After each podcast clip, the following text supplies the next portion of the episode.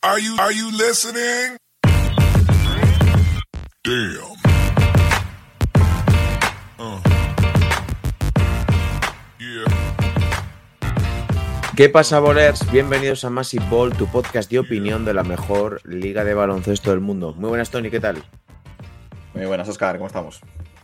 Y bienvenidos al último episodio de verano del 23, que con este tiempo tan caluroso que está haciendo, nunca mejor dicho, aunque ya no sé si hemos entrado en otoño, porque yo las fechas sí, estas sí. de las estaciones las llevo, las llevo mal.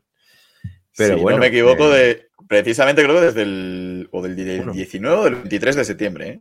Por ahí, por ahí. Pues bienvenidos a este último podcast. Eh, ya sabéis que estamos repasando año a año los anillos de los Chicago Bulls de Michael Jordan para tratar de ver si eran tan dominantes. Spoiler, si lo eran. Pero bueno, siempre nos viene bien para eh, repasar un poco pues eh, eventos de la historia de la NBA y pues redescubrir a ciertos jugadores, redescubrir ciertas tendencias y analizar un poquito más en profundidad desde el punto de vista de la estadística y la estadística avanzada pues de eh, cuán dominantes ¿no? eran estos Chicago Bulls.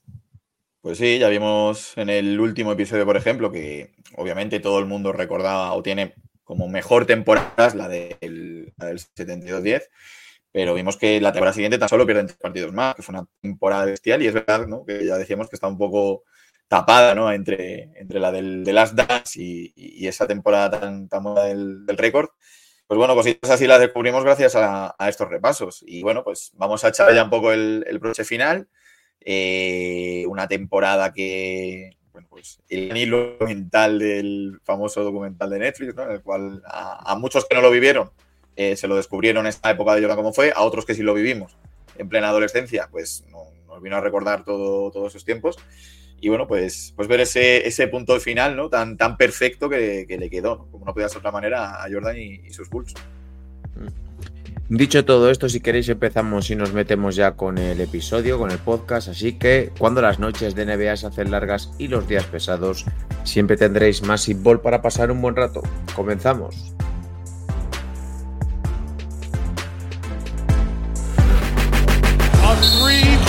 The series. It's Lillard. He got the shot off. Lillard does! And the Blazers win the series for the first time in 14 years!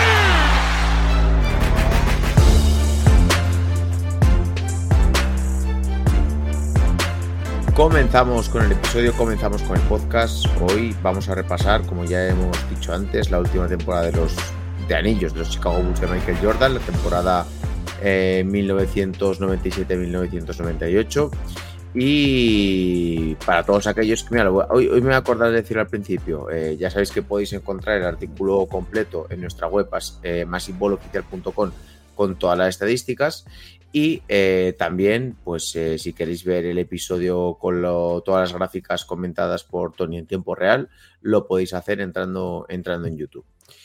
Eh, empezamos hablando de- del roster, como lo hacemos en todas estas ocasiones, para ver cuál era pues, el equipo que presentaba los Chicago Bulls en esta temporada 97-98. Tenemos a Kate Bott, eh, Randy Brown, Jude Bushler, eh, Scott Burrell, Jason Caffrey, Caffey, perdón, Ron Harper, Michael Jordan, Steve Kerr, Joe Clenny, Tony Kukoc, Rusty LaRue, Luke Longley, Scottie Pippen, Dennis Rodman, Dick, DK eh, a ver si lo pronuncio bien, Skinkins y eh, David Bond y Bill Wennington. Eh, Scott Burrell, ¿no? Que también sale Scott bastante Burrell. en, Le el- da bastante en cera, ¿eh? Era, Sí, sí. era un poco el, el, entre comillas, el pringado del equipo, ¿no? Le, tenían al pobre, entre comillas. Hizo algún que otro partidazo, era tío que es verdad que tenía mucha. Bueno, no se, no se le veía mala poca calidad al chico, pero bueno, es verdad que, claro, ese equipo cayó de. Aunque era su cuarto año de- en la liga, cayó de un poco de novato, la verdad. Eh, que bueno, que un poco más o menos vemos la misma base, ¿no? Que, que hemos estado pues todos observando en este segundo tripit de los Chicago Bulls, con las mismas piezas de siempre. Jordan, eh, Pippen, Kukoc, Rod- Rodman, eh, Steve Kerr, Luke Longley. Y bueno, pues lo que se toca, lo que funciona no se toca. Y ya pues un poco todo el mundo pues asumiendo que este era el... Creo que no se sabía si iba a ser el año último año de Jordan o lo dijo un poquito más adelante, yo no recuerdo. Creo que sí, ¿no? Lo dijo Estaba el, el revuelo, ¿no? Todo este montado por, por Jerry Kraus, ¿no? Un poco. que- bueno, no hemos hablado de él, el- del gran manager, el arquitecto de este equipo, al final hay que darle ese mérito, ¿no? Fue el, el- el arquitecto de este equipo, lo cogió un equipo finales de los 80, eh, creó un equipo que estaba en la nada y, bueno, pues se fue sacando de la pieza tras pieza, ¿no? Sobre todo, lo, para mí la más eso fue la de Scottie Pippen, ¿no? De una división 2 a un jugador de ser libre, pues, pues fue un movimiento bestial. Y bueno, tenían esa guerra, ¿no? Un poco de- del reconocimiento de quién era el mérito real de, todo lo que estaban consiguiendo estos Bulls. Y nos encontramos con varias historias en esta última temporada a nivel contractual. Eh, por un lado, la rebelión de Pippen. Eh, Scottie Pippen venía de unas molestias, no recuerdo ahora bien qué tipo de lesión era, pero venía de unas molestias. No se opera en verano, se decidió operar al principio de la temporada Mm. porque no tenía problemas con la renovación de contrato, era de los jugadores peores pagados de la, de la plantilla, firmó en su momento muchísimos años por muy poco salario y, y, bueno, pues tenía ese tire de floja con la, con la gerencia. Eh, luego tema de Michael Jordan, que si era el último año, no era el último año. Eh, había muchas incógnitas, ¿no? Eh, es el año que realmente Rodman sí que tira mucho de irse a Las Vegas y, de desaparecer. Era un año un poco convulso, pero bueno, básicamente sí es verdad que se mantiene el, bloque y, bueno, pues lo que hemos hablado otras veces que cuesta tanto, ¿no? Que es el gran mérito de este equipo, de mantener ese hambre, ¿no? Y aquí es verdad que parece que empiezan un poco renqueantes, ¿no? En, cuanto a tema de victorias. Mm. Igual con quien me estaba liando yo era con Phil Jackson, que Phil Jackson sí que no se sabía si iba a renovar o no iba a renovar, si iba a quedar o no se iba a quedar, y creo que lo decide también, pues eso, no sé el final de la temporada, o le echa Jerry Krause, ya, ya no recuerdo exactamente cómo, cómo, fue, cómo fue el asunto, pero bueno, que más o menos ya estaba en el mente que este era el, el, el de las Dance y que este equipo pues se plantaba pues en esta temporada 97-98 casi pues como el fin de, de esta doble dinastía. Sí, de hecho, fue muy curioso. Ay, perdona que te interrumpa, Oscar. Dale, dale, dale. Eh, no, dale, dale. Fue muy curioso porque mmm, fue a anunciar Jordan el tema de que ya era su retirada y todos los pabellones en los que juegan los Bulls, eh, desde el principio de temporada, se agotaron todas las entradas. Hmm. En cualquier pabellón de Estados Unidos, eh, el papel agotado eh, al momento, a los, digamos, horas de, de anunciar Jordan su, su, retirada, todo vendido. O sea, que imagínate el revuelo que, que montó ¿no? Esa temporada. Y se presentaban, vamos a repasar un poquito los standings, porque, bueno, eh, tuvieron un mal inicio de temporada, que esto yo lo recuerdo, eh, y, pero aún así lograron tener el mejor récord de temporada regular en, la, en, la, conferencia este, con 62 victorias y 20 derrotas. Que digo lo mismo, vuelven a aparecer pocas, pero es que ya ganar más de 60 partidos me parece que es una temporada monstruosa.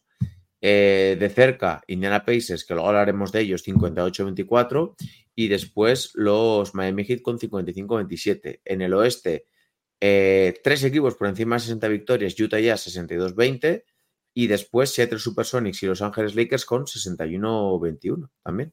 Sí, fue un año muy igualado, ¿no? Hubo mucha igualdad en, temporada regular. Eh, Chicago baja, claro, eh, baja, pero es que mantener ese nivel que estaba de excelencia era, era muy complicado. El este, pues eh, equipos como Knicks sí que bajan un poquito más sus prestaciones, pero de repente Indiana Pacers aparecen ya alcanzando su, su momento prime ¿no? de, de, esa estructura de equipo que tenía en ese momento. Eh, lo mismo ocurre con Miami. Eh, en el oeste, los Lakers de Shaquille ya empiezan a carburar. Recordemos, pues, entonces creo recordar a Van Exel, Eddie Jones, Rick Fox, Robert Horry, Shaquille O'Neal. Estaba también Kobe Bryant ya en su segundo año. Y bueno, pues Utah, que vuelve a confirmarse como el gran equipo del oeste también, y San Antonio, que ya venía también pisando fuerte. De hecho, ya San Antonio, ese año, que ganará el rookie del año, cuenta ya en sus filas con Duncan. Vamos a pasar ahora eh, a comentar las estadísticas individuales de la temporada regular de los Chicago Bulls, ya sabéis, de esta temporada eh, 97-98. Eh, y un poco lo de siempre. Eh, Jordan siendo el alfa y el omega de este equipo, baja un poco, baja de los 30 puntos, pero sigue promediando 28,7 puntos por partido, jugando 82 partidos y 38, casi 40 minutos, 38,8 minutos. A sus 34 eh, y... años de edad. Sí. Ojo. Y después Scottie Pippen, 19 puntos, Tony Kukoc 13,3, Luke Longley 11,4 y Ron Harper 9,3. Eh, Dennis Rodman se recupera, recordar que la semana pasada nos extrañó, Mm. eh, no, fue en, fue en playoff, me estaba playoff. liando. fue en playoff, del número de rebotes, anota muy poquitos puntos, 4,7, pero es que coge 15 rebotes por partido y sigue pues en ese nivel. Sí, luego, bueno, me sorprende que yo no lo tenía tan veterano aquí en esta época, Ron Harper, 34 años ya, que es decir, que luego llega al, los al- Lakers aún, sí, sí. Claro, llega el primer three-peat de, de Lakers, de, Sí. con Kobe, con Shaquille.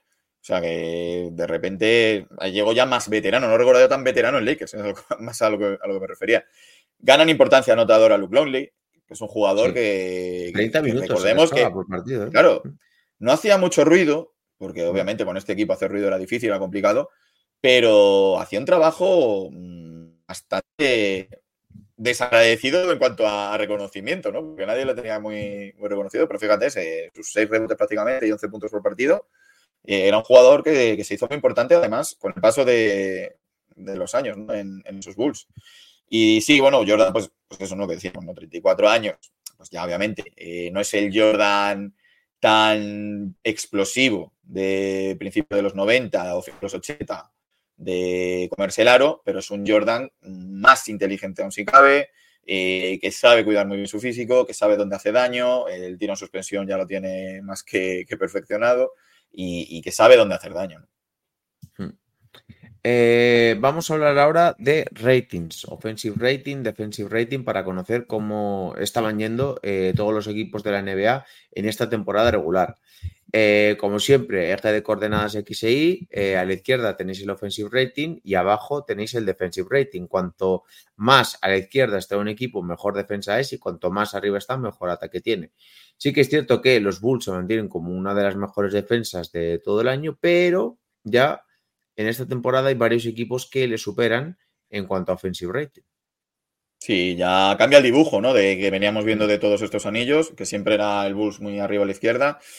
Ahora de repente han bajado, han bajado en el offensive rating. y hay equipos que están muy bien ofensivamente, mm, tres del oeste, Seattle, Lakers y, y. Este último es el que mejor está. Y en el este supera New Jersey Nets en cuanto a offensive rating, Atlanta y Indiana Pacers. Defensive rating es superado solo por, por Cleveland y, por San Antonio Spurs. Está incluso mejor que, que los, los Knicks. Eh, de nuevo, por debajo de los 100 puntos en cuanto al rating defensivo por los Bulls. Se consolida como una de las cosas que es verdad que a lo mejor sí que teníamos más olvidadas, ¿no? Que, que es en lo que yo insistía en el último programa. Eh, la defensa. O sea, tenemos a los Bulls de Jordan como un gran equipo ofensivo y lo que estamos viendo, sobre todo en este segundo three beat, es que era un gran equipo defensivo defensivamente eh, costaba mucho ganar estos Bulls. De hecho, las finales son a muy pocos puntos siempre. Claro, la presencia de Rodman en este segundo anillo, en esta um, segunda dinastía, pues eso, ayuda mucho para que, para que seas un, un- un gran equipo en defensa en este sentido. Eh, vamos a hablar ahora eh, de los four factors, que tengo por aquí la diapositiva, a ver si la puedo poner, y a ver si resolvemos alguna duda respecto a cómo se comportan eh, los Chicago Bulls en temporada regular. Aquí tenemos eh, four factors y vemos que, bueno, de otras ocasiones veíamos siempre a los Chicago Bulls muy arriba y en esta ocasión hay algunos equipos que le superan, que si no me equivoco estos tres que le superan, que son en el diferencial de four factors, eh, los Jazz, los Lakers y los Spurs, son los tres que habían acumulado más de 60 victorias o por lo menos los Jazz y los Lakers, ¿no? Sí, la- Jazz y Lakers hacen la misma, no, eh, hacen la misma marca que Lakers, eh, 62-20. Lakers se queda en 61 y no sé, San Antonio está en 56-59. Era Seattle, bueno, entonces, están ahí. había liado yo. Era Seattle que se quedó en 61. Sí. Pero bueno, pues también está muy cerquita. Ya no solo los que hacen lo mejor todo. eh, en ataque, fíjate, los four factors ofensivos eh, le supera claramente tanto Utah Jazz como Lakers. Están por encima de los 30 en factors, mientras que los Bulls se quedan en 28. ¿En qué han empeorado un poquito los, Lake, eh, los Bulls? Tiran un poco peor, se quedan ya en un 47% de eficacia de tiro, antes estaban siempre por encima del 50%. Eh, el porcentaje de rebote ofensivo ya no es el mejor equipo, ya es el segundo, aún así está, tiene muy buena marca. Mejor equipo es New Jersey Nets. Sigue siendo uno de los equipos que menos balones pierden, pero ya no es el que menos. Eh, el free throw rate sigue siendo bastante bajo para los haters de que le mirabas a Jordan y se iba a tiro libre. Ahí va. Y luego, pues eso hace que el for factor ofensivo, pues bueno, es muy bueno, pero no es mejor que estos dos equipos. Es peor que el de New Jersey Nets, por ejemplo. eh, está a la altura de Washington Bullets y de. No, perdón, de Houston Rockets y de Minnesota Timberwolves. Recordemos Minnesota, que lo estamos nombrando mucho, ya con Kevin Garnett, con Stephen Marbury. eh, tenían ya un, auténtico equipazo también. En el rating defensivo, pues en el defensivo le ocurre. En el defensivo es donde se mantienen los Bulls fuertes. Eh, aún así, fíjate, San Antonio con esas dos torres gemelas de David Robinson y, Tim Duncan consiguen eh, estar por encima de, los Bulls en aspecto defensivo, pero bueno, son las mejores marcas de, de toda la liga. Ya no son tan claramente superiores como lo eran en, estos años atrás, ¿no? Todo un poco por lo que hemos dicho antes, ¿no? Problemas que hubo contractuales, Pipe no aparece hasta mitad de temporada, eh, en el equipo hay un poco de más rollo, de está borrado, incluso Jordan se pica un poco con, con Pippen, se enfada. Recordemos esa parte en la que Rodman se siente eh, el Robin de Batman y Robin, y, cuando aparece Pippen ya también coge un poco de celos porque se ve un poco desplazado. Mm. Pues bueno, un poco van sucediendo cosas en los Bulls que hasta entonces no, no habían sucedido y que de nuevo yo pongo aquí el- la figura de, de Phil Jackson, es el que media y es el que consigue luego, como siempre, poner las piezas en su sitio para que, que esto funcione. Mm, El maestro Zen también yo creo que pone en contexto que este era un equipo muy ganador. Había incluso gente, jugadores que perduraban del primer three y que ya sabiendo que es un poco pues de las dance se dejan llevar un poco, que se dejarse llevar, que viene precedido por un mal inicio sin Pippen y aún así sigue siendo un equipo de 62 victorias, que es una auténtica, una auténtica barbaridad. Claro. Eh, vamos a hablar ahora de estadísticas individuales. Quiero decir que el otro día hicimos un pequeño trivial y saqué varias preguntas de, de aquí. y había gente que se hacía un pequeño lío con las temporadas. Así que siempre les decía, me tienes que decir tres de los seis primeros. Siempre sacaban dos, pero les costó, les costó, les costó. Es que Mm. Por ejemplo, mira, Mitch Richmond, que está aquí el cuarto, lo tenía muy olvidado a Mitch Richmond. Y tiene delito porque, claro. porque, Ochoa, porque Ochoa es de los Kings, tiene delito, madre mía. Claro, pero Mitch Richmond, yo creo que, fíjate, injustamente se le recuerda más por estar en la plantilla de Lakers en, en uno de los años que gana anillo, que ya como jugador retirado a, a ganar un anillo aunque sea, pero es que las temporadas que hizo en Sacramento fueron bestiales, uno de los mejores anotadores que hubo en, en- en esa época. Una de las cosas de Jordan, ¿no? lo, lo que yo digo de la tiranía, es que también ha hecho que grandes jugadores que ha habido en la liga no parezcan tan buenos como eran realmente. Mm. En cuanto a anotadores, primero Michael Jordan, 28,7 puntos por partido, después Shaquille, 28,3, Malone, 27, Mitch Richmond, 23,2, Anton Walker, soldado universal, 22,4 y Sharif Abdul Rahim, 22,3. Eh, asistentes, Rod Strickland, 10,5 y después ya todos bajan de 10, Jason Kidd, Mark Jackson, Stephen Marbury, John Stockton, Tim Hardaway, Gary Payton. Reboteadores, Daniel Rodman con 15, después eh, Jason Williams con 13,6, Tim Duncan 11,9, Dikembe Mutombo eh, con 11,4, David Robinson y Karl Malone. Sí, ya pues vemos ya un poco- algunos nombres y Exacto, el, el trasvase, ¿no? El, ya la, el- la toma de relevo, ¿no? De, de mucho Sí. ilustre de principio de los 90 a gente que, que ya la tenemos acá por primera década de- del 2000. mm, empieza a ver ahí a, pues yo que sé, Gauskas en la posición número 15 en rebotes, Allen Iverson ya sabe también Sí. asistencias, aunque el otro día leímos que fue, que fue el, el debut, Demon Studamayer, San Cassell, Sí. eh, Chris Weber, que también lo mencionamos en otros programas, Ray Allen, sí, sí, son ya nombres un poco más de finales de los 90 y principios de los 2000, muchos de ellos. Mm. Mm. Eh, venga, pasamos a la siguiente diapositiva, que si no me equivoco, ahora vamos a hablar de eh, el PER, eh, el uso y la, y la eficacia. Que a ver si la puedo poner por aquí. Aquí está. Eh, te pregunto todo lo, ¿es eficiencia o eficacia, Tony? Te pregunto todos los días porque me lío, o sea, Eh, eficacia, eficacia. eficacia. Es que si- Bueno, siempre efectivi- no sé por- efectivi- realmente efectividad de tiro sería. Claro, es que me sale el friend claro. de- del inglés y, y me, y me lío.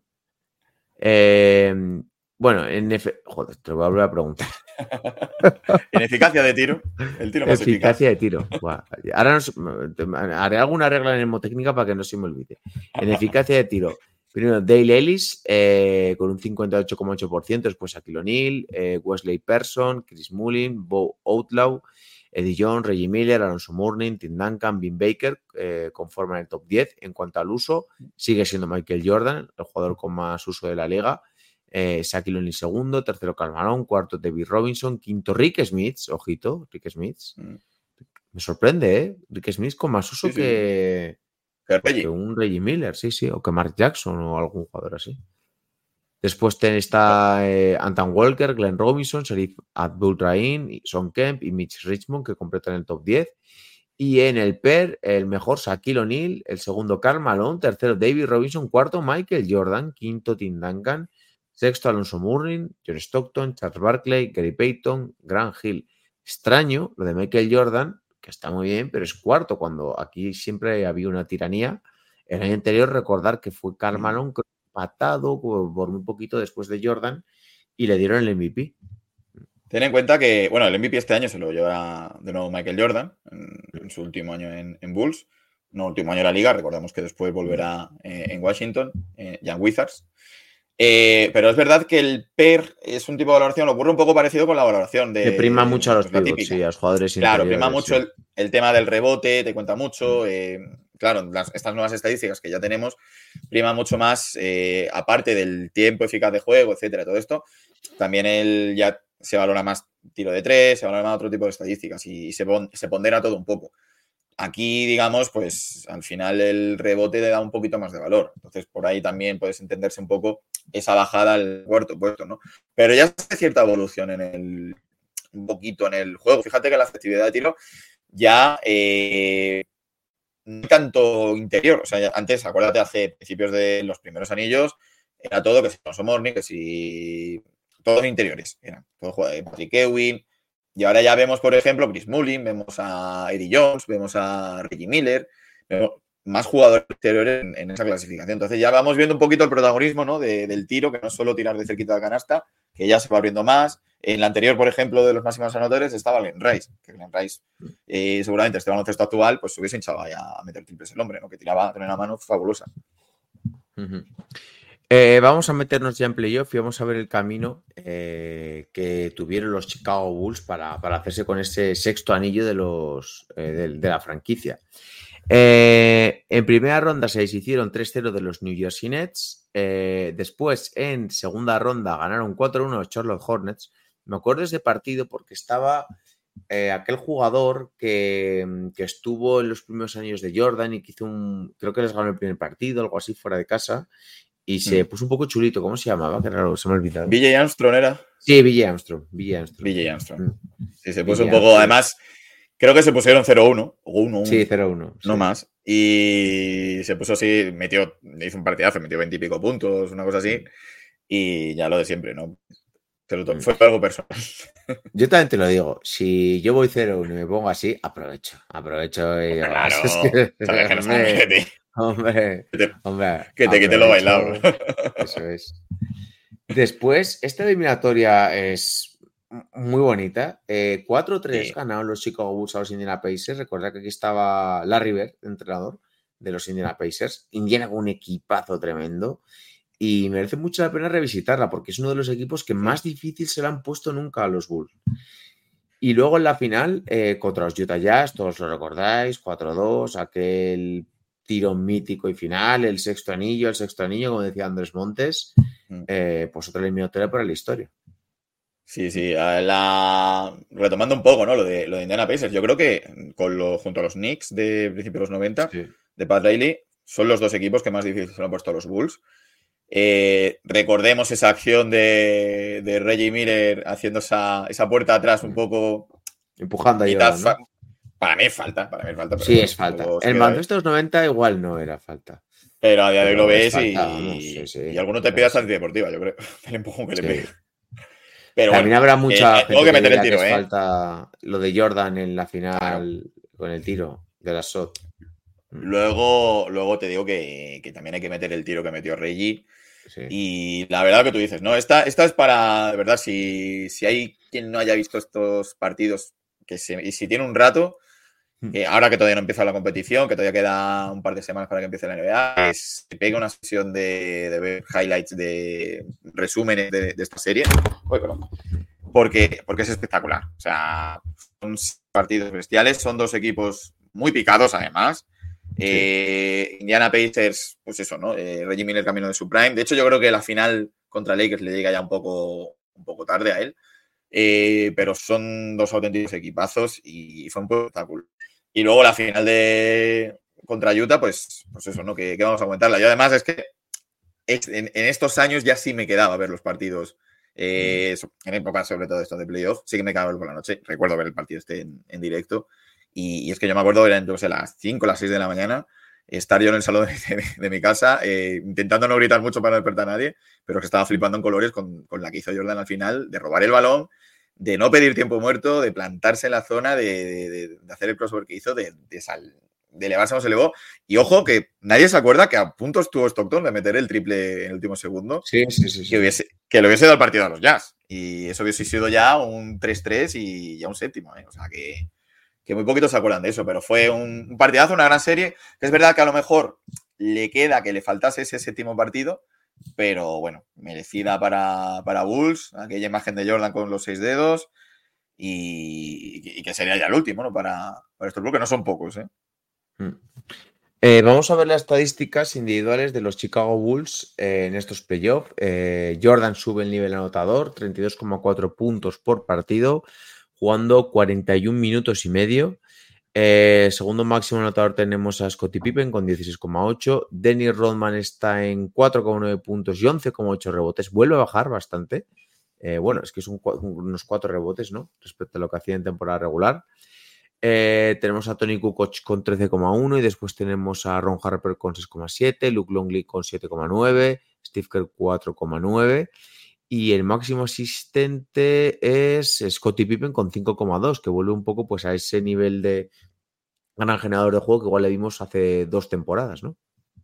Sí, el hombre que, hacía de todo, ¿no? Te reboteaba, 7 rebotes, te anotaba 17 puntos prácticamente, sus 5 mm. asistencias. Era el pegamento que, unía, que unía a estos Bulls. Y bueno, pues Rodman ya siendo más Rodman, eh, mm. incluso en esa eliminatoria, fíjate, ¿no? Con gente tan grande en Paces o, mm o esas peleas que tuvo con Carmalón, que, también son épicas, pues bueno, estuvo en sus 12 rebotes, oye, que de 15 a 12 no es, la bajada que tuvo la temporada anterior, ¿no? Que ahí sí que... Fueron 8, ¿no? sí, recuerdo. Mm. Claro, es que pasó de 16 rebotes a 8, o sea, pasó la mitad. O sea, así 8 rebotes está muy bien, pero no, no, claro, 16 llama mucho la atención. Estás acostumbrado a un número que es tremendamente elevado. Eh, vamos a hablar ahora de los el porcentaje de victorias, los ratings y los four factors. Pues bueno, eh, Bulls ya no, ya ha perdido ya, recordemos, tres partidos que pierde contra Indiana, uno que pierde contra Charlotte, más otros dos que pierde contra, contra Utah, son un total de seis. Yo creo que es el año en el que más partidos pierden, a lo mejor a lo largo de todo el playoff. Creo que siempre llegan por encima del 80% de victorias al final. Y aquí se quedan un 71,4 de victorias. Eh, bueno, pues lo que hemos dicho, ¿no? Es un playoff que le cuesta más. Es verdad que la primera ronda la pasa muy bien, la segunda casi también, pero finales de conferencia finales sufren bastante. Eh, a nivel de ratings, pues a nivel de ratings es el equipo con mejor net rating. Eso sí que lo mantiene, además con diferencia. Eh, ofensivamente no es el mejor equipo, defensivamente tampoco, pero tiene muy buenas marcas en ambos. Y en Four Factors es donde vemos también que ahí sí que cae un poquito. San Antonio Spurs tiene mejor for factors, aunque no recuerdo nada, cae creo que en semifinales del oeste. Porque juega así, juega nueve partidos, eh, gana una serie, yo creo, y, la segunda ya cae, ya cae eliminado. Pero eh, Bulls, pues lo que decimos, ¿no? For factors defensivos, 26,5. En for factors ofensivos, se convierte en el segundo mejor ataque detrás de, detrás de, de Lakers, ¿no? Mejoran prestaciones, llega el momento de la verdad, Ahí no, hay historias, no hay contratos, no hay nada que, achacar. Y a la hora de trabajar, pues, los Bulls es que eran los mejores. Eh, vamos a pasar ahora a ver algunas eh, estadísticas, individuales de los diferentes jugadores de, de los equipos en playoff.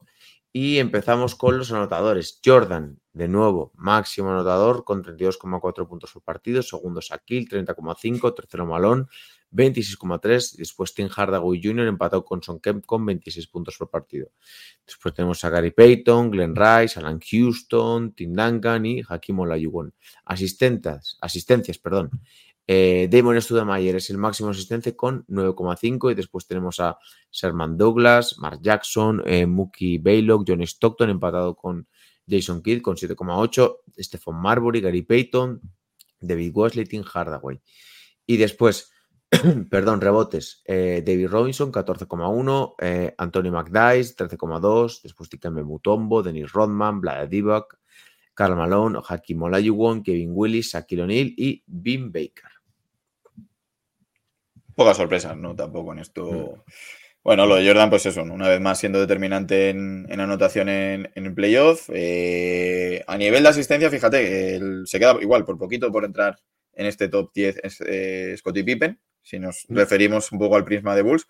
Y es verdad que llama la atención, pues bueno, eh, Rodman por fin vuelve a entrar en, en rebotes. No es de los máximos rebotadores, o sea, no está en el top 3, pero es que el top 3, eh, o sea, David Robinson, sobre todo, es- bueno, y Anthony McDyess, ahí todavía no había tenido problemas de lesiones que, tendría de rodilla, etcétera, que también era un auténtico jugadorazo. Sí, los jugadores interiores y los Blazers, eh, cuidado. eh. A nivel histórico ha habido mucho, mucho jaleo por ahí. Eh, y pasamos eh, a la última diapositiva en la cual, eh, a ver si la logro poner por aquí, vamos a hablar del PER, la eficacia, ah, la eficacia, ahora no se me ha olvidado, no, perdón, vamos a No, no, era del PER y del uso, del PER y del uso. Ahora que me lo había aprendido, ya me las la eficiencia. Aquí es la eficiencia del jugador. El rating de eficiencia. El PER y el uso. Y el uso. Vamos a hablar del PER. Exacto. Shaquille Pues O'Neal, el jugador más valorado con 31 puntos y después tenemos a Jordan, Son Kemp, Steve Smith, Karl Malone, David Robinson, Gary Payton, Tim Hardaway, Hersey Hawkins y Mookie Blaylock. Eh, pues también pocas sorpresas, ¿no? Sí, bueno, hay que recordar un poco el movimiento de, que hubo a nivel de traspaso. Sean Kemp ya no aparece, porque vemos a Sean Kemp y a, Seat- y a Gary Payton. Sean Kemp ya no está en Seattle. Sean Kemp fue, Mm. eh, fue traspasado a Cleveland. Ahí va a comenzar su, su declive, pese a que, por ejemplo, esta temporada pues, estuvo bastante bien. De hecho, es el segundo que más uso tiene, balones a, a Kemp. Pero ahí es donde va a empezar el declive de, de Sean Kemp, que bueno, pues, no es un jugador que no se cuide físicamente, eh, va a ganar muchos kilos, eh, su juego, pues, que era pura explosividad, eh, era una auténtica bestia, pues mm, se va a ver mermado por, por esa dejadez, ¿no? Luego, además, eh, le decía a Monte Barba Azul, porque tenía un, un hijo en cada puerto, ¿no? De- tenía no sé cuántos hijos de no sé cuántas mujeres. Era una cosa bestial lo de, lo de Sean Kemp. Creo que era como 8 o 9 hijos de 7 6 mujeres, ¿eh? Una cosa así. O sea que, Sí, sí. que el amigo tampoco fuera, se, se cuidó mucho. Mm. Y nada, poca sorpresa aquí, ¿no? Sobre todo, pues eso, ¿no? Shaquille O'Neal, que ya vemos que ya viene mandando fuerte ya en estos Lakers y que esto se traduciría, pues, tan solo un par de años después ya en el primer anillo de, de su aventura angelina.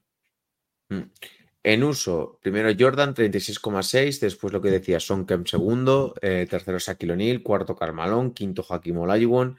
Sexto Tim Hardaway. Séptimo Alan Houston. Octavo David Robinson. Noveno Glenn Rice. Y décimo Rick Smith, que lo hemos visto en un par de categorías por, por aquí. Y bueno, pues al final todo acabó como acabó, ¿no? Con aquel partido tan mítico en Salt Lake City, en el cual los Bulls hacen con ese sexto anillo que es uno de los momentos más icónicos de la historia de la NBA, o por lo menos de los momentos más icónicos de la historia de la NBA reciente, ¿no, Tony?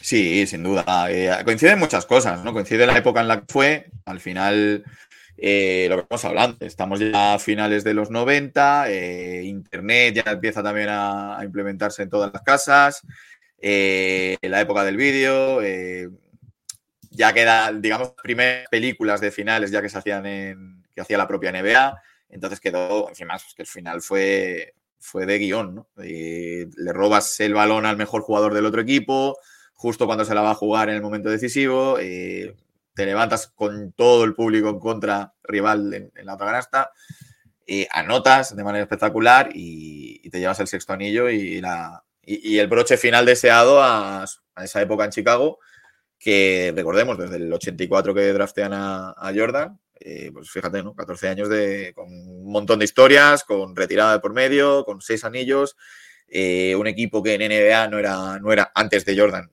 pues era de los equipos con menos currículum de, de, de la competición y, y, mira, las declaraciones que, que hizo Jordan cuando lo eligen en el draft, él quería ponerlo en el mapa a nivel Boston, a nivel Lakers, lo dijo así tal cual, lo consiguió, lo consiguió. De hecho, esa época pues estuvo muy por encima de Boston, que vivió una de las peores épocas de su historia. Los Y lo 90 de puso- los Celtics son horribles. Claro. vamos. Claro, recordemos, bueno, aquí está justo Rick Pitino, que además hice hace poco el artículo de él en, en Skybook. Y, y eso, ¿no? Y lo pone encima.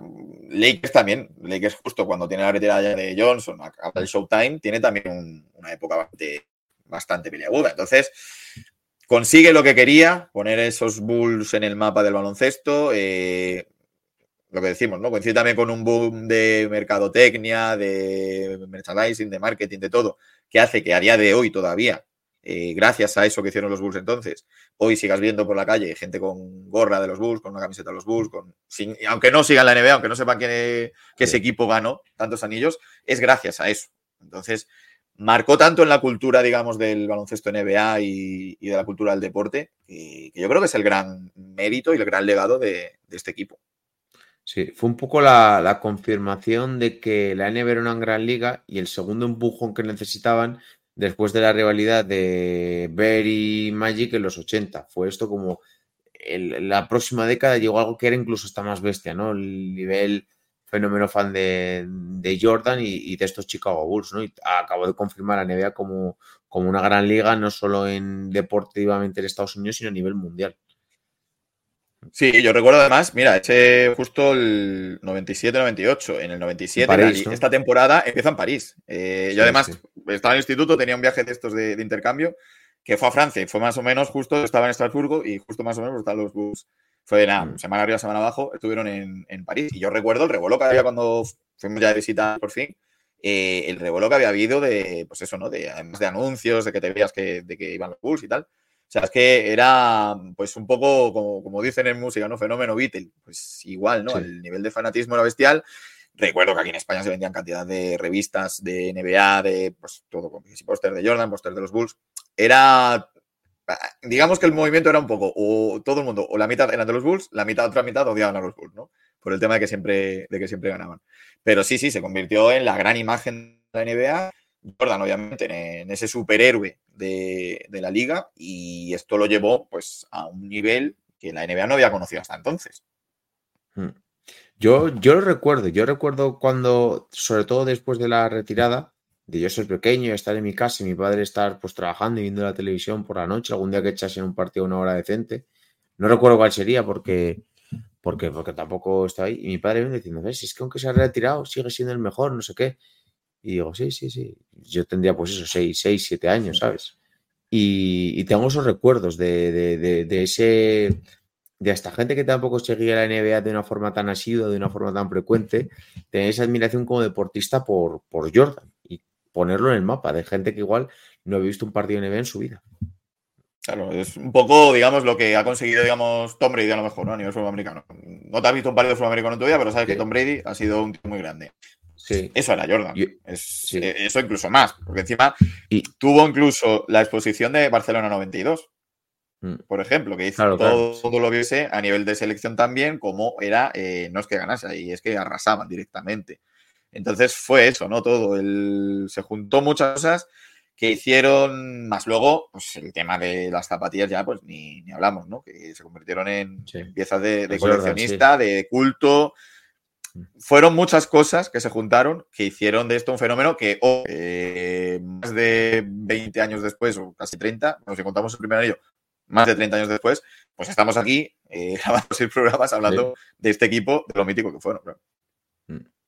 Yo decir que además ese fue mi primer recuerdo de que tengo de baloncesto. O sea, mi primer recuerdo.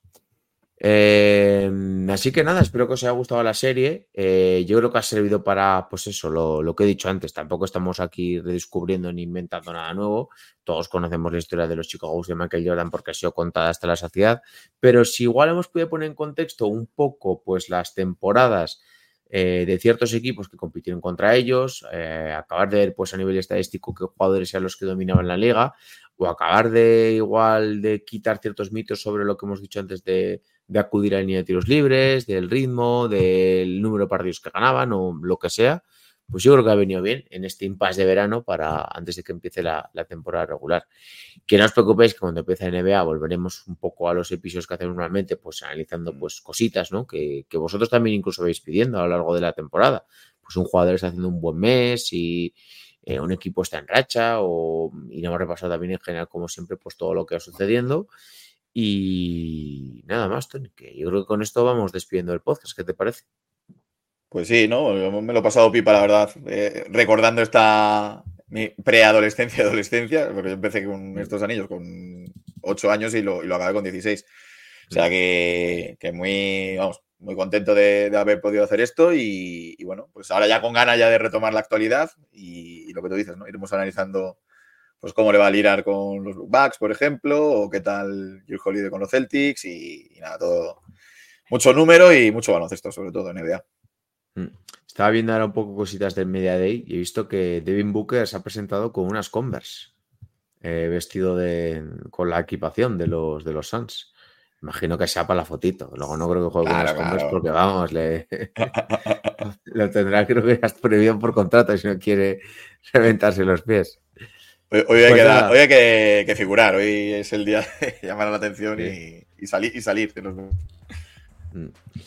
Pues nada, chicos, eh, nos despedimos de todos vosotros. Ya sabéis que, pues lo he dicho antes, podéis escuchar el podcast en las plataformas habituales y podéis encontrar el artículo en masivoloficial.com.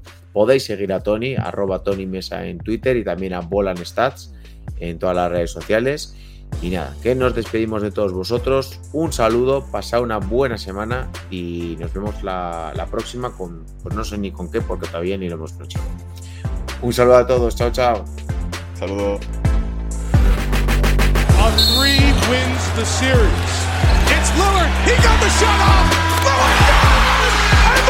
Blazers win the series.